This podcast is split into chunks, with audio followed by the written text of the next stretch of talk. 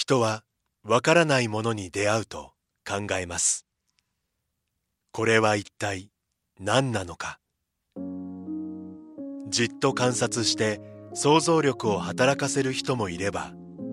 そばにいる誰かと対話を始める人もいる。私たちは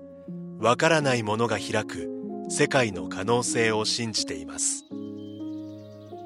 それはいつでも人と人をつなぎ多様な考えと対話を生み出します。そして私たちを想像もしなかった場所にまで連れて行ってくれるのです。明治産業はアートを応援します。あなただけのプラスを提供する明治産業。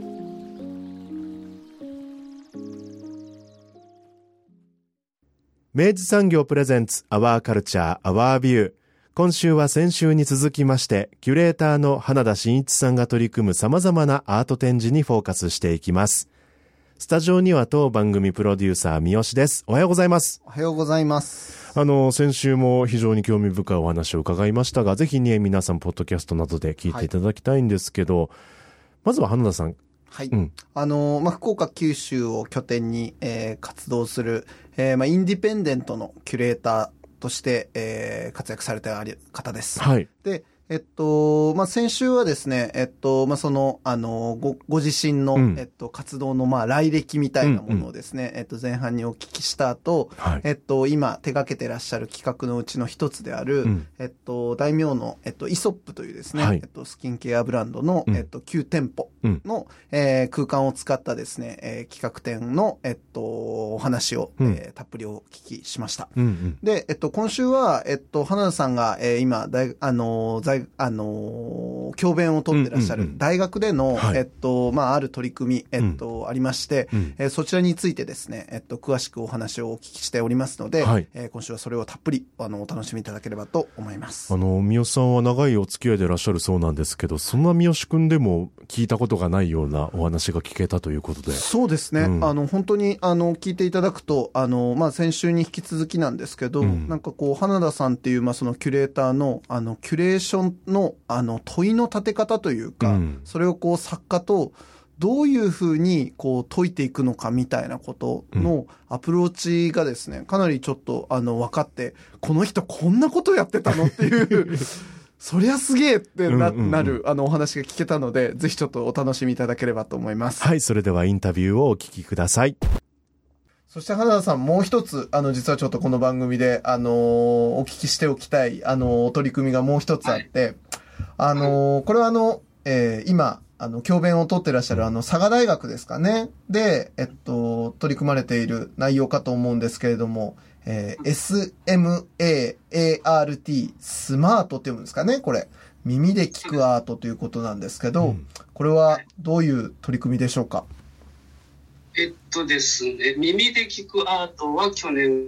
からスタートさせてるんですけど、うん、そのスマート自体は僕が大学に来た次の年、2017年からやっていて、うん、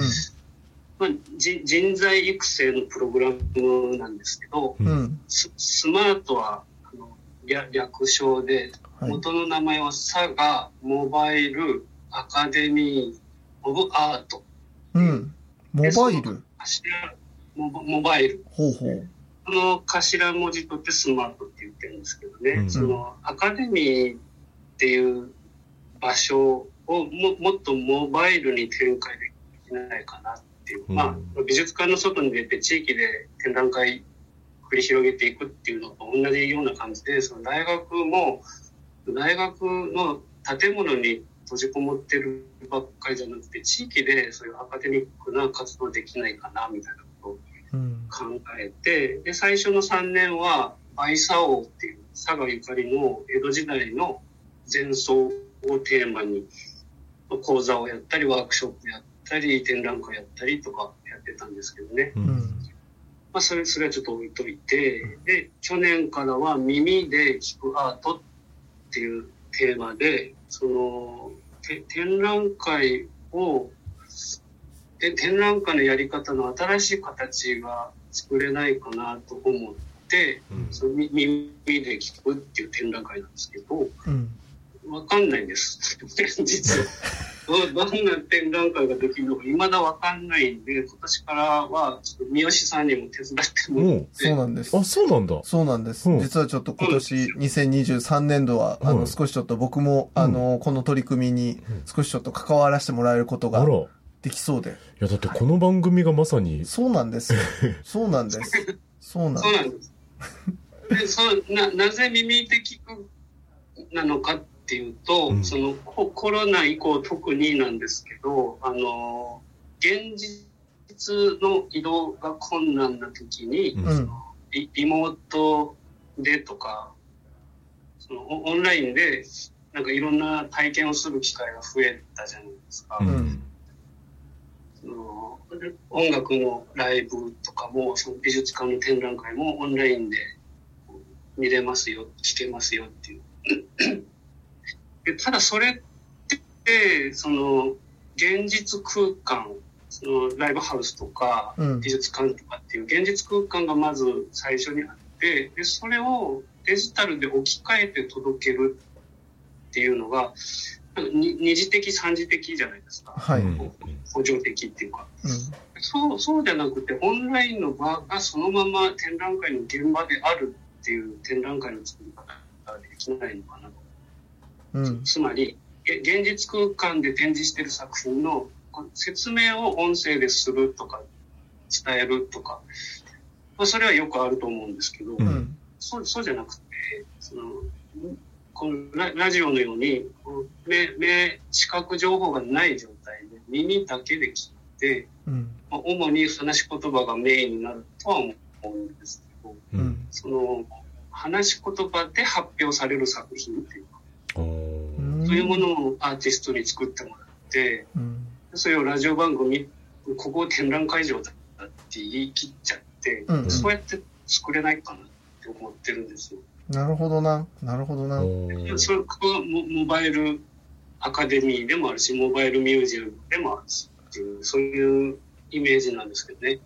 だから、もともともその、えっと、視覚情報に頼れ、頼らない、えっと、耳からの情報で、えっと、作品表現が、まあ、完結するようにできた作品を中心に、まあ、使っていくっていうことですかね。そうです、そうです。うん。で、ぶち上げたのはいいものの、うん、果たしてどうやっていいのかさっぱりわからず、単純模索しているっていう状況なんですよね。音楽とは違うと思ってるんですよ。うんうんうん。とか、あと詩、詩や小説の朗読とも違うと思ってるんですね。うんうん、あくまでこれを美術だって言いたいんですね。ああ。これ、めちゃくちゃ面白い問いですね。ねなるほど美。美術は目が見えないと楽しめないのかっていうと、うん、まあ、もちろん目が見えることで楽しめることもあるとは思うんですが、そうじゃない耳だけで楽しめる美術もあるはずだと思うんですよね。うんうんって言いながらわかんないですよ。ね、ねいや、だって今その、あのまあ、そのなんでしょう、音楽は、えっと、そこから外すはなんとなくイメージがつくんですけど、うん、あの、詩や、えっと、まあ、その朗読みたいなものまで除外するとなると、うん、これ途端にまあ、その逆に言うと、それは美術って何なんだっけっていうところに結構いきますね、これね。結構本質的な問いにぶつかって足踏みしてるんです、うん、もう自分一人じゃもうどうしようもないから僕よりも詳しそうな人とか僕よりもアイデア広げてくれそうな人にいろいろゲスト来てもらって話してもらおうっていうのを今三好さんと企んでるなるほどね。なるほどいや、我々もその番組の中で、うん、え美術展とか鑑賞しながら、うん、この作品はこんな感じ、みたいな言葉で説明したりするじゃないですか。はい。で、リスナーの皆さんはそれで想像を広げていただくみたいな流れがあるんですけど、うんはい、そうじゃないんですね。うん、あの、また別の、別のというか、うん、さらに本質的というか。花さん、だからそれは違うということですよね。そうそう、まあ、ジャーナリズムはジャーナリズムで、もちろんね、あの人材育てていきたいのでそそのプログラムもやるんですけど、うん、その現現場があって、うん、物理的空間を話し言葉のみで伝えるんです、ジャジャーナリズムのパターンもやるんですけど、うん、音声のみでキュレーションをするっていうキュキュレーターパターン。っただ前例がなさすぎて、わかんないです。着地点がよく見えない。すごい、でもなんか、あの、花田さんの仕事の仕方がだいぶ分かってきた。あれですね。だからこう、やっぱ、あの、答えがある程度見えていて、その合目的的にそこに作品をはめていくっていうことは、やっぱりしないわけですね、花田さんはね。むしろ、本当にこう、ご自身が今、えっと、その、今なら2023年の今4月っていうこのタイミングで、自分が抱いている、なんかこう、っぽいんだけど、でも答えはわかんないけど問いが立っちゃったんだよなっていうものを、もう打ち立てて、で、そこに対してこう、みんな向かっていこうぜっていうふうにもう声かけながら頑張るっていう、そんな感じなんですね。あもうまさにそう言ってくれた通りで、なんか僕の仕事を振り返ってみると、うん、その型通りの展覧会をどうやってずらしていくかとか、どうやって広げていくかみたいなのをずっとやってる気がしますね。う。ん、展覧会の作り方ってやっぱある一定の作法というか型というか、うん、を踏まえるべきステップがいっぱいあって、はい、まあ、そそそれも好きですけど、うん、まあ、だんだん何度もやってると違うことやりたくなるのです。で今はもう視覚情報なしで耳だけでやらない。かっていうの興味ですね。これ、これからどんなものが、あ、もうすでになんか生まれているものも作品としてもあるんですよね？あるのはあるんです、いくつか。ね。うん、まあ、そそれはちょっと今後おいおい番組作っていきますけど。ねいやでもなんか。もうちょっと、うん、背景をしゃしゃべると、はい。その、まあ、美術ってよく本物を見るのが大事だとか、うん、ね、現場で体験する、現地で体験するのが大事だっていう、よく言われるじゃないですか。はい。もちろんそれはそうだと思うんですが、うん、じゃあ、そのね、自由に動けない人は、現場に行けない、行ける数が少ない人は、じゃあ美術体験が貧しい人なのかっていうと、なんかそうも言いたくないよなっていうのがあって。うん、そうですね。うん。で、そんなの時間とお金が余裕ある人しか、じゃあ芸術体験を深められないのかって言ったら、うん、いやいや、そんな量刑の狭い芸術じゃダメでしょって思い。例えば、その、体が不自由で出かけることが守られない人か、うん、体だけじゃなくて心理的にもその人混みに行くのが、ね、その無理な人とかいるんじゃないですか。うんうん、でそういう自宅でずっといながらにしてそのでもオンラインでその一時的な芸術体験がそのままダイレクトにできるっていうのはそういう展覧会のやり方考えるのは意味があるなとですね。なるほどな面白い。これめちゃくちゃ面白いな。あの例えばあの、ほら、あの映画なんていうのは、あの複製芸術なわけですよ。あの要は、もう、あらかじめ、まあ、その、要は、オリジナルっていうものが、例えばフィルムで撮られた、その、あの、ものがあったとしても、まあ、それが、あの、同じ質のものが、まあ、ずっとこう、複製されて、こう、あの、いろんなところに流通して、まあ、同じ価値体験を、あの、ブラジルでも日本でも、えっと、ニューヨークでもどこでもまあ体験を基本的には提供できるものとして、あの、やるみたいなことだと知ったときに、あの、今おっしゃってたその要は、あの、その場に行ってリアルなものを体験するっていうものが、例えば一時情報的な、一時的な、あの、価値だとして、あの、それ以下はまあ劣化した複製コピーを味わわされている二次的な体験なのであるっていうふうに、こう、ある種その、2時以降下に見るっていう、あの、ベクトルにするのか、あるいは、あの、今、その前半に言ったその映画みたいにして、複製されたものとて、うん、あの、一時的な体験と、あの、結び変えれるのではないかみたいな、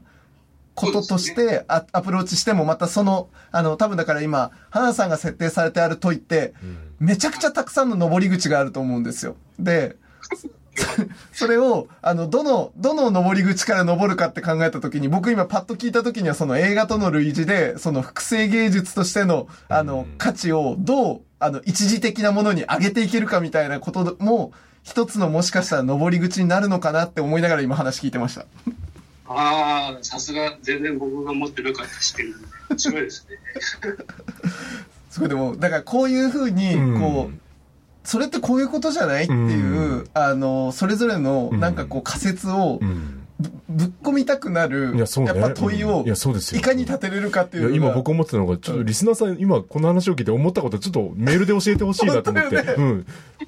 本当やね。私がこういうことだと思いますみたいなのね。そうねわわかんなすぎて、アイデアある人ああったらぜひ教えてください。うん。ねえ確かにそうだね、うん。それぞれやっぱり、本願の企画です。他力が委ねてる委ねてる余白しかないです。やばい美を委ね始めたで、こその、もう一つうん考えてたことがあって、はいうん現現場で体験するとか、まあ、ぼ僕は割と交流を促すようなプロジェクトをよくやるんですけど、はいその一方で芸術体験ってあくまで孤独なものじゃないのかなっていう気もしてるんですよね。おおなるほど。そのまあ、映画を見るとかライブを聴くとかその、まあ、どっちかというとエエンタメ系というかアミューズメント系はみみんなで一緒に体験するっていうことは意味があると思うんですけど、うんうんなんか美術の体験ってもうちょっと孤独でうん深いところで体験する方がいいような気もしていて、うん。もうあくあくまでパーソナルな経験として作品に触れる方がいいって考えた時にうん。その、ね、美術館に行って人気のある展覧会とか行ったら人混みでうん。じっくり静かに作品見るなんて難しいじゃないですか。はい。それそれよりね自分の部屋でうん。真夜中にこっそり一人孤独に聞いて深く感銘を受けるみたいな、うん。そういう芸術体験の方がより本質的な展覧会が作れるんじゃないのかなとかって思ったりするんですね。うん。ララジオとかねそういう性質強いっていうかうんパーソナルな体験だけど本当に孤独じゃなくてなんか何かとつながってる感じがするじゃないですか、うん。自分で。そういう一人なんだけど一人でもないっていう感じを展覧会を通じてこう作れたらいいなと思ってますね。はこれ展覧会場じゃなかなか難しいような気がしてるんです、うん。その耳からじゃないと難しいよな。確かにな。いや花田さんの問いがうまいな、うん。面白いな。面白いですね。いろんなこと言いたくなるな。ああ、でも今ラジオのお話ししてくださいましたけど、うん。確かにね、やっぱり学生の頃、うん。こっそりこう、布団かぶって、うん。深夜番組聞いてた体験ってう、ん。すごく個人的なものですけどでも多分、つながりも感じる、そうだね。ね、いろんな方との、そうだね。うん、すごいあの時にしかできない体験だったななんて思い出しましたけど、それこそがある種のそのラジオの鑑賞体験としての、うん、一番なんかその本質的なものだよね、やっぱね、うん。孤独に体験しているんだけど同時に教授的にうん。こう時間を共にして、あの複数の体験が束になってもいうるっていう。そうね、うん、ね、そうそういうことを考えるのって大体夜じゃない？そうですね。うんうん確かに。だだけど夜美術館行ったら閉まってるじゃない決まってますね。そうですね。だしやっぱその、あの、今おっしゃられてた、やっぱその、鑑賞体験っていうのは、まあそもそも孤独うん。な、もうちょっと孤独なものじゃないか。あの、完璧に孤独かどうかっていうのはまあまだわかんないですけど、もう今、今こういう、世間が言うような、あの、なんかこう、みんなでわっと見てみたいな、なんかこう、んそういうことでもないんじゃないかっていう問いは、結構いろいろ、うん。あれですね、あの、物申したい、あの、いろいろ話してみたいことが出てきますね、こそうっすれね。まあ、とはいえ昼間にワイワイやる展覧会も作るんですけど 昼には昼向きの展覧会があって夜には夜向きの展覧会があるだろう。そうですね。うん。うん。いや、まさしくだから結構その個別的にその鑑賞体験っていうもの、あるいはその作品が要求するその鑑賞体験の質みたいなものを分類していくっていう山の登り方もあるのかもなと思いました、うんなんか。いや、ちょっといろいろ広がりますね。ね。うんこれはでも本当だからまあ見るっていうことにとらわれない、うんあの、まあ美術、あ新しいその美術鑑賞体験というか美術の、との関係の結び方みたいなものを考える取り組みとしてまあ今年のスマートはやっていく感じになるわけですね。感じですはあで今その準備を進めてるところでうん。うまく順調にいけば6月頃からホームページで内容を発表できるかなっていうところですね。もうすぐですね。ややばいんですよ。ね こんだけ分かってないのにやんないと。いやでもこれあの、割と今佐藤さんが言ったように、もう問い自体をやっぱ開いてって、で、まあ、まさしくこれラジオ経由で、あの、みんなどう思うっていうのを集めるのいいかもしれないですね。ねちょっと面白くなりそうな気がしてきました。そうそう。まあ、話がどんどん飛ぶんだけど、はい、その最初のデビュー企画が事の始まりって言って出来事を展示するみたいな、うん、で、まあ、今となってはよくあるけど当時は何もよく分かんない設定で走り始めたんですけど、はい、なんか最近美術って空間芸術じゃなくて時間芸術じゃないのかとかって考え始めたんですよ、はい、なんか、まあ、まあ空間はメインですけどその空間、まあ、要はその美術を掘り下げて考えるっていう時に空間のことを考えるよりも時間のことを考えた方がよっぽどなんか確信に触れられるんじゃないだろうかとかって。うんですね。あの、すごいそこは僕も共感します。あの、作品体験みたいなものが、まあ、特にやっぱそういうコンセプチュアルな作品だったりとか、インスタレーションの、なんかこう、割とこう概念っぽい、あの、体験を提供するものになっていけばいくほど、まあもちろんそれは空間の、空間としての作用も、うん、あの自分にその干渉として、あの確実に作用はあるにせよ、どっちか言うとそれはその体験の質としては本当におっしゃったように、その時間で定義されるような、その、今、今ここにいる自分っていうものの、なんかこう、思考も含めた、そのやっぱこう、時間、時間単位でけ観測できる。要は体験。そうそう、体験。ねうん、自体が、こう、フォーカスされてるものが、になってきてるんじゃないかっていうのは、確かに本当その通りかもしれないですね、花田さん。そうなんですよ。例えば止まってるように見える、まあ、例えば絵画作品でも、うん、その、その絵画からどういう意味合いを引き出すかとか、どういう解釈を施すかって常に変わってるじゃないですか。はい。はい。ってことはその作品は作者が死んだ後もずっと成長し続ける。まあ、成長って言っちゃっていいのかあれだけど、まあ、変化し続けてると思うんですよね。まあ姿、形はずっと一緒だった。としても。うん、そういうふうになな長年単位で変わっていく芸術っていうふうに見た方がいいんじゃないかなっていう気がしてるんですよね。うん、ちょっとこれ耳で聞く後とは離れましたけど。いやいや。最近はそんなこと考えてそうですね。いや、それがまたあの、イソップの山内照江ちゃんの作品にもまたちょっと繋がっていく、うん、万物が要するね、あの、あの、一定ではなく、ずっとこう、要は時間、時間単位の中でこう動いていくみたいなこととかにもつながっていくし。なるほど。線引きができないって感じですよね。うん。面白いですね、これね。面白いですね、美術ってね。うん、ね今、今まさに僕はなんかすごいアートな体験をしているような感覚になって今お話を させてもらっていますけど。うん。ギャラリートークですね、本当ですね。うんいやこれはちょっといい問いが立っちゃった以上は、あのー、6月からのこの取り組み、しっかりちょっと注目させていただいて、あのー、今年度、じゃあちょっと、この、ここからその6月ぐらいにまあその発表になられて、あのー、3月までしっかりこうやっていく感じになる感じですかね、花田さん、これは。はい。まあ、2月まで。2月ぐらいまでか。はい。うん、はい。あのー、まあ、3つぐらいプログラムがあって、て、それぞれに参加者っていうか、あの受受講生というか、募集して進めていきますので、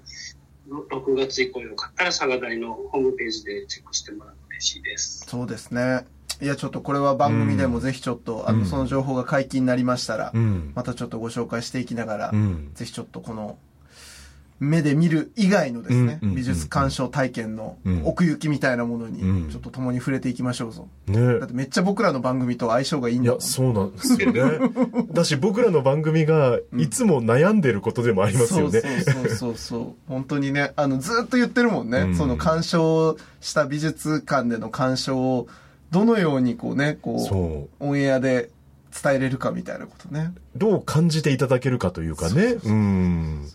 単にね、その目で見えてるものをこう言葉だけでこう、掘り直してこう再現するっていうことじゃないからね、なんかね。それはすごい、あの、同じイシューを持っているものだと思っております。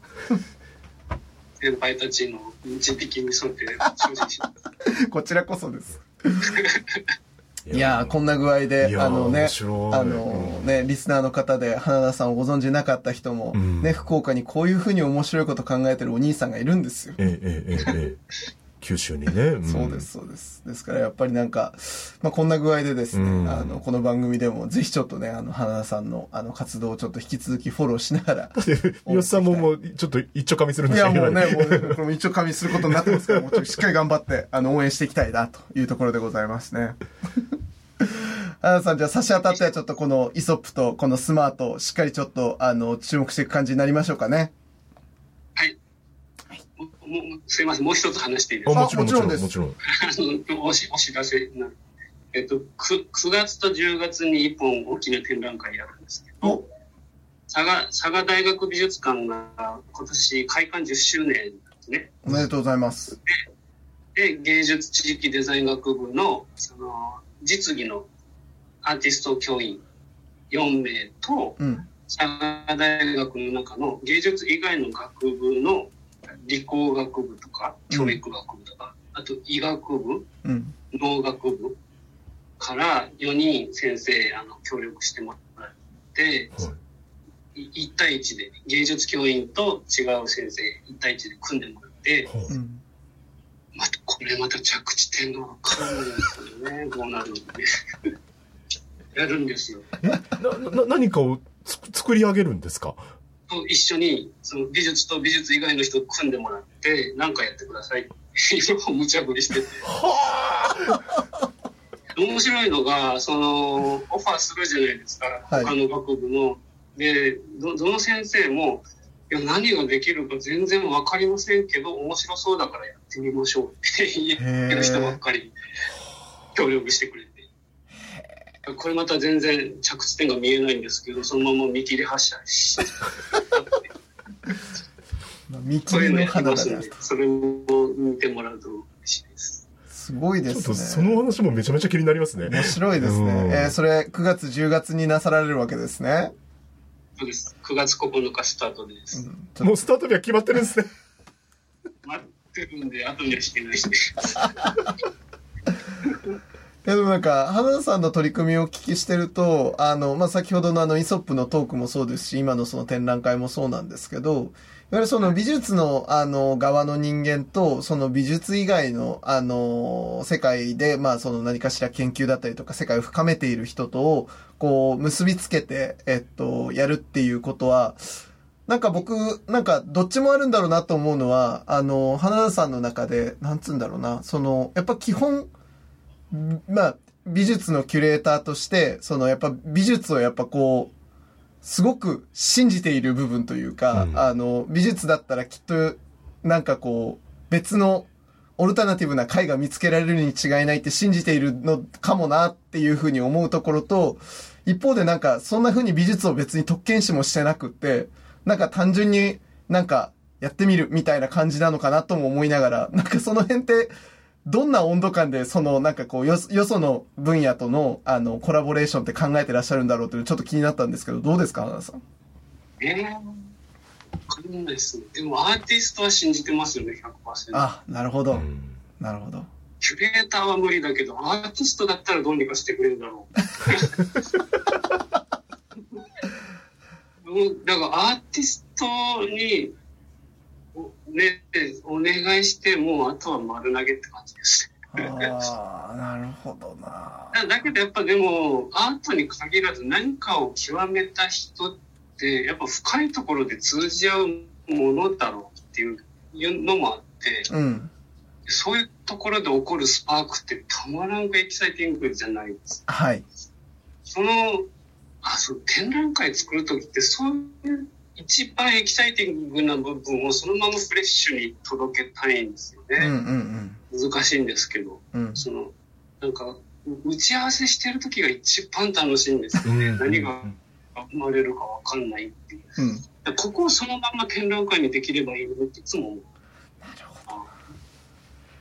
ななんていうんですかね。料理人が腕を振るってるところを見たい見せたいっていうか、うん料理皿に乗せる前の包丁さばきを見てほしいみたいな、はいはいはいはい。あでもやっぱそれもあれですね。時間だ。うん時間だし、やっぱキャッチリリースだよ、あ確かにね、うん。だからそその打ち合わせの時間が一番クリエイティブだしなんかこっちの細胞が活気づく時なんですね。でお客さんにはここに立ち会ってほしいんだけどっていう感じがいつもしてますまあでも、そうなるとやっぱなるほど確かに、あの、まあもう箱庭的にこう作り込んでしまうっていうことではなくって、未然の状態をこうギリギリまで引っ張って、うん、で、バンと出る瞬間をその要はハイライトとして展覧会に持ってくるっていう、やっぱそういう手つきになりますね、花田さんね、これね。そうだ、今言われて分かったけど、そこにあの箱だけ用意してるんですよね。岩が足りない、木が足りないと言って。ね、すごい。あの、最終的に庭は作んなきゃいけないはずなのに、あの、箱、箱用意して箱庭は作ってないっていうね。すごいよね。で、僕は結構あの、みんながああだこうだ言いながら岩を配置する、そのプロセス自体が一番クリエイティブで楽しい時じゃないですか。っていうことですよね。完成したらそうでもないっていう。ああ、いや、これはでもちょっと俺、あの、すごい企画屋としてのなんか、あの、すごいアプローチの違いがすっごい今スリリングで面白いです。うん、僕結構、打ち合わせを録音して全部放送するのが一番、まあ、いい展覧会ですね。本当そうですね。面白い。まあでも、それ、それはさすがに難しい。ある程度のところで切り取って見せるしかないですね。いやでも花田さんだったら将来なんかもうそれをまた発表する 気がしてますけどね。ね、何か新しいフォーマットを見つけてしまうかもしれないね、これはね。究極そういう展覧会作りしたいですね。うん、いやでもなんか多分これ今のお話はあの今後多分なんかそのリスナーの方が、あの美術展とかその、まあ、特にまあなんだろうなそのいわゆる完成された作品をただ見るような、あの、確認しに行くような展覧会とは違うものを見に行くときの、なんか、あの、態度というか、うんうんうん、あの、基本姿勢を、なんかこう、補助線としてこう知るための、すごい面白い、あの、それこそ、対、あの、なんかこう、打ち合わせだったなって感じがしますよ、なんかね。なるほどなそうですよね。今日、今日の話って、ほぼほぼ未来のどうなるかわかんない話でしたね。本当ですね。本当ですね。面白いわ。うん。こうやって、こうやってなんかね、あの、作家と、あの、作っていくと、ああいう展示とか、ああいう展覧会ができるんだなっていうのを今ちょっと改めて勉強になりました。だってね、その北九州にいらっしゃった時代に、その、あまりそれまではそういう展示とかなかったものをやられてて、うんうん、で、今はでも結構あるじゃないですか。今日のお話ってもしかしたらやっぱり数年後そうなのよ。ね、うん、いろんな世に出てるのかもしれないと思うと。う、ん、例えば花田さんがねそれこそこれの話出しされる時にやっぱそのコロナ以降、うん、まあ、そのような美術体験の質みたいなものをもう一回こう問い直さなきゃいけない、変わったっていうところをあの触れられたように、それは結局ずっと今まだあの美術業界全体が多分解けてない問いとしてずっとあるん。だよね。でそこに真っ向から、あの九州の力、はい、飛び込む インディペンデントキュレーター、はい、花田さんがいるということで。はいまあもうでも僕はもうそろそろ引退して新しいキュレーターがやってくれたらいいなと思いますけど。まあでもね、そこはあの大学で今ね、あの更新のね、育成もされてあることでしょうし、そうです。これは引き続きちょっと花田さん周りは注目しておくと、ね、あの、福岡、九州のアートシーンがまた面白くなる瞬間をね、見逃さずに置けるかもしれない。うんいや、今学生でね、一緒の現場にいる方がすごい羨ましくなりましたけど。ね、あのね、この番組やってるとね、あの、美術今リアルタイムで学んでる人超羨ましいなって毎回思うけど、うんうん、結構花田さんの話聞いてると、マジで花田さんの授業受けたいなってなるよね。高校生の皆さんお待ちしてます、ね、本当ですよ。今から勉強すればね、来年の受験間に合うからね。えー、いや、ありがとうございます、花田さん。本当にあの、なんか、あの、話が、あの、弾んでいくほどにやっぱりこう、スリリングな、うん、あの、問いと、あの、見えるかもしれないっていう、なんかこの景色の予感みたいなものがこう、やってくるような、すごい、あの、面白い対話でした。ありがとうございます。引き続き、あの、花田さん、あの、リスナーの皆さんもチェックして、あの、いただきたいと思います。本日はありがとうございました。はい、ありがとうございました。アワーカルチャーアワービュー。ここからは俺にもそれを語らせろのコーナーです。美術展の感想から映画、本、音楽、ライブまで、あなたからのカルチャーレビュー随時お待ちしています。みよさん、はい。紹介できます。もうさ、ええあの、まあもうね、本当あの、毎回ですけれども、はい。いや、リアルタイムで読まんとね。い やいや、本当に。すいません、本当に実はいただいてて、なかなかね、ね紹介できる時間がなかったりして、お待たせしてしまってるんですけど。2月と3月とにいただいていた、あの、過去のメールをですね、あの、くればせながら読ませていただくんですけれども、あの、本当にね、あのメールは大切に毎回、あの、読ませていただいておりますので、ありがとうございますぜひとも、あの、孤立に、あの、送っていただければと思います。はい。えー3月31日に頂戴しておりました。あいや、リスナーさん比較的早いんですよ。ほらはい。えーダフォディルさんありがとうございます。はい。えー、とめさん、みおさん、こんにちは。こんにちは。行ってきましたよ。久留米市文化センター。久留米市美術館ですかね。はいえーあれだけの熱量で煽られたら、リスナーとしては行かざるを得ませんよね。ありがとうございますありがとうございます。煽り倒しました。リアルの行方ですかね。はい。えー道中、電車の窓から満開の桜の薄紅色の花びらの圧倒的な美しさを堪能しつつ、うん。えー会場まではチューリップをはじめ色鮮やかな花々に迎えられ、美術館内に入ると、はい、来ました。はいリアルな世界。はいいやいや、リアルを超えた世界ですと。いきなり頭の中では大反省会です。私は何を見てきたのか、絵画に何を求めてきたのか、アーティストが目の前にあるものと真摯に向き合い、その意味を深く深く掘り下げて形にして、私たちにたくさんのことを心の奥底に投げかけてきています。うん。えー確かに人間の目には見える範囲は限られていて、えーウイルスもそうだけど、見えてないものの方が多いのでしょうね。ものの気配さえも映し取ってしまおうという気概に圧倒されました。アニミズムの話がありましたが、まさに万物の霊に自らの魂をぶつけてう敬い、えー愛し、えー愛し、真の意味を求めている作品たちばかりでした。うん。というご感想をいただきました。ちゃんこいいレビューじゃないですか。ねえ。もうね、あの、もうこの番組でめちゃくそ押し倒した、ええあの、ええ久留米市美術館のリアルの行方展、はいね、あの、せまあ、あの、あれですね、写実主義と、うん。まあ、あの、分類されるような、その写実の行方っていうことで、うんうんうん。あの、まあ、そういった絵画が、あの、まあ、特集されたはい。展覧会でしたけれども、うん。あの、おっしゃったように、えっと、まあ、自分たちはその絵画の先に何を求めていたのかだったりとか、うん。私は何を見ていたんだみたいな気持ちが本当にさせられる、うん。あのー作品だらけで、うん。で、だやっぱその写実的な絵を見るっていう時に、うん。あの、なんかあの展覧会がやっぱ通っていたのはもはやなんかこう自分の現実認識うん。自体のあの足場をですね、うんうんうん。こうぐらっとこうね揺るがせに来るぐらいの、そうだね。すごいね、うん。あのちょっとイインパクトをね、うん。もう一発じゃなくて、ええ何発もな、ね、食らいましたよね。うん。いや、あれは本当に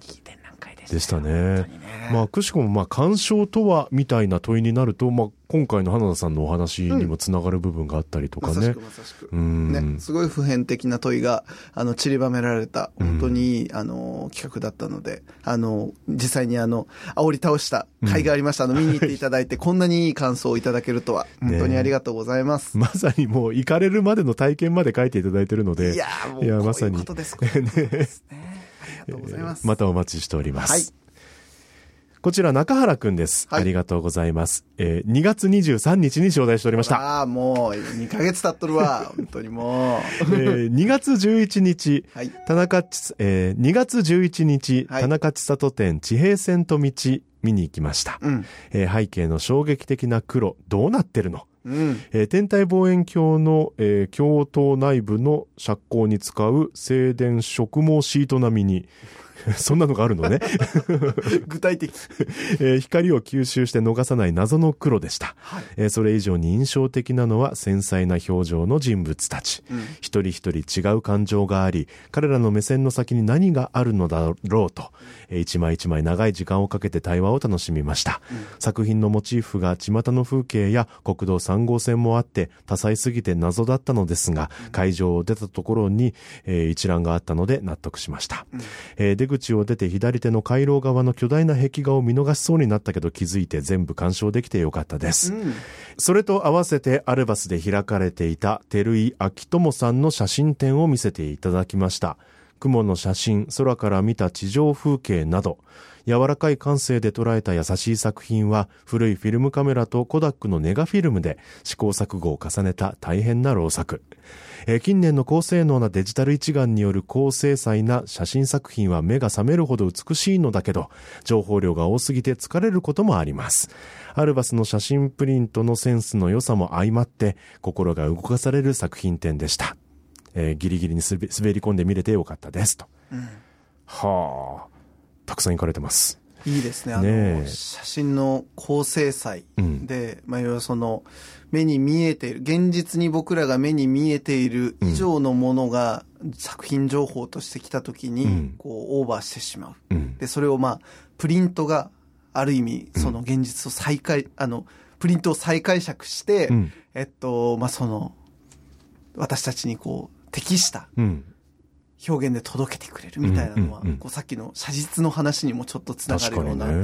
話だななんて思って聞きました。えー、中原くん。中原くんもう一個。2月18日にも行かれてます。バカチンがもう2ヶ月以上待たせしとるやないかい。えー、福岡市のギャラリーエウレカにジョー和弘さんの個展行ってきましたと。ありがとうございます。ありがとうございます。本当にね、紹介させていただきましたけど。はい、ありがとうございます。えー、2週連続文字から下道で博多まで行くつもりはなかったんだけど、うん、オーディオマニアとしては絶対に見逃せない、えー、面白そうな展示なんだもん困っちゃう。うん、で、歴史ある雑居ビルの階段を上ってって奥の部屋のドアを開けるとあら素敵な空間。番組で聞いていた通りのものが目の前にあって大興奮で見せていただきました。木と紙のレコードの優しい音、黒塗りのアルミの盤面に散らばった金属粉が、えー、まるで M81 渦巻き銀河のようでした。わかる。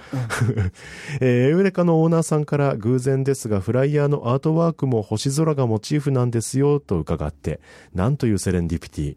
えー、時期の盤面は、トーンアームがうまくトラッキングできなくて内側に進みませんでした。オーナーさんに許可を得てプレイヤーを傾けてみたけど、それでも内側に行かない。こんなハプニングも面白いんですよね、と。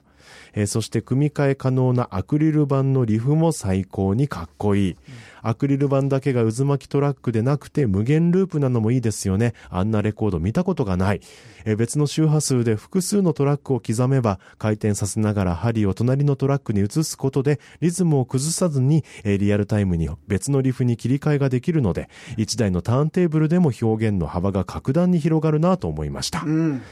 えー、でも、オルトフォンのコンコルドよう、えー、超高級な針を、えー、そんなに告知するのはもったいなくて罰が当たりそうです。えー、そんなこんなも一言で言えば白い部屋にレコードプレイヤーが5台並んでいるだけとも言えるのですが、うん、えー、それぞれにかけられた試行錯誤と克服するアイディア、最高に楽しませていただきました。うん、えー、私の他にも OCOV を聞いてこられた方がいらっしゃいましたし、嬉しいですね。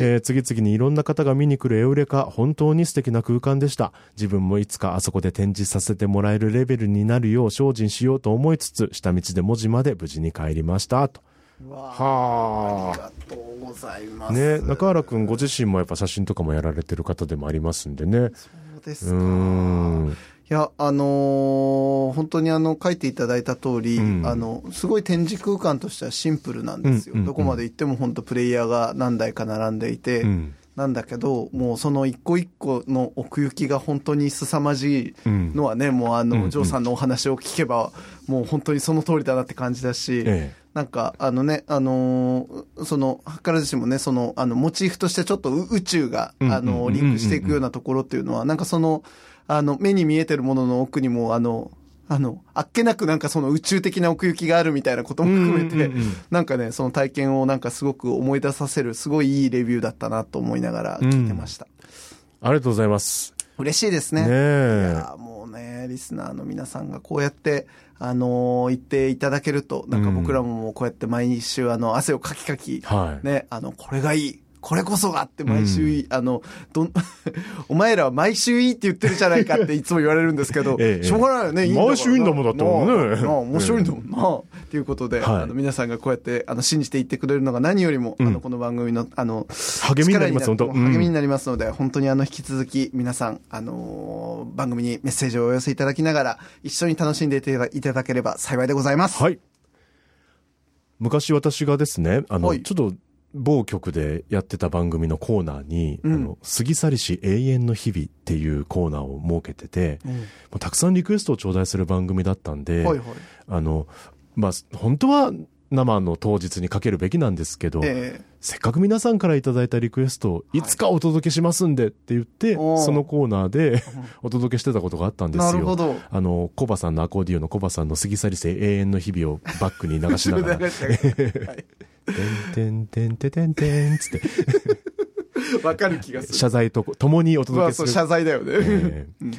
皆さんからいただいたレビュー、いつかいつか紹介できたらなと思っております基本的に必ずこうやってあの読み上げできればと思っておりますので、はい。はいはい。ぜひお寄せください。えー、皆さんからのメッセージは761アットマークラブ FM.co.jp で待ってます。お送りいただく際はタイトルか冒頭部分にアワーカルチャー、アワービュー宛て、もしくは頭文字を取って OCOV とつけて投稿してください。以上、俺にもそれを語らせろのコーナーでした。明治産業プレゼンツアワーカルチャーアワービューエンディングの時間となりました。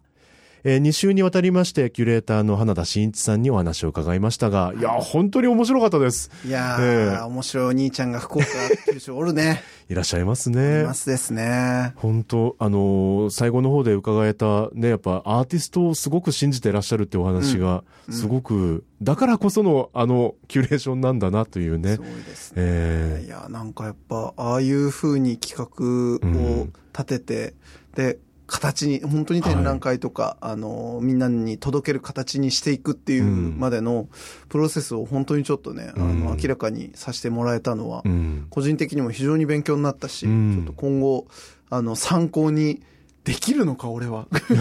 いや、本当ね。あんな大胆な、やっぱこう、投げ方ができるのか。うん、でもやっぱそうだから出る飛距離が本当にあるよなと思って、うん、なんか自分自身のやっぱこう、反省も含めてですね、非常にこうなんかね、背筋の伸びるいいお話をたくさんお聞きできました。これもお話の中でちょっと出たんですけど、要は打ち合わせしてる時に最もクリエイティブな瞬間が訪れるみたいな、うん、それを展示したいみたいなことをおっしゃってましたけど、はい、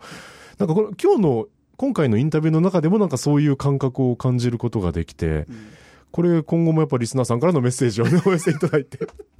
耳で聞くアートとはどう思いますかっていうね。ねえ、えー、ねえ。いや、あれ本当考えるに至る、すごいあの、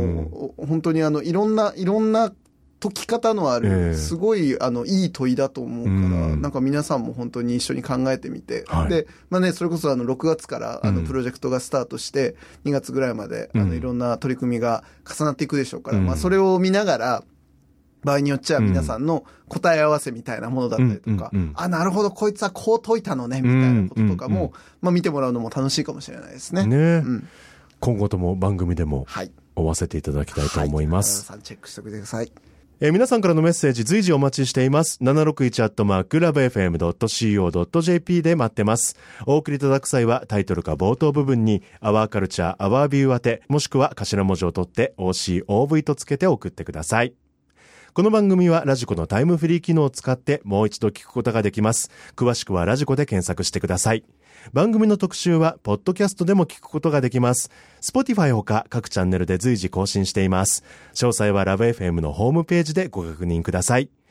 みおさん今週もありがとうございました。ありがとうございました。アワーカルチャー、アワービュー、ここまでのお相手は佐藤智康でした。また来週。お引越しに伴いガス電気を使いたい、または止めたいとお考えのお客様。お引越しが決まったら明治産業へご連絡を。アプリからでもインターネットやお電話からでも24時間いつでもお受け付けいたします。お引越しのガス電気のお問い合わせは明治産業までご連絡を。あなただけのプラスを提供する明治産業。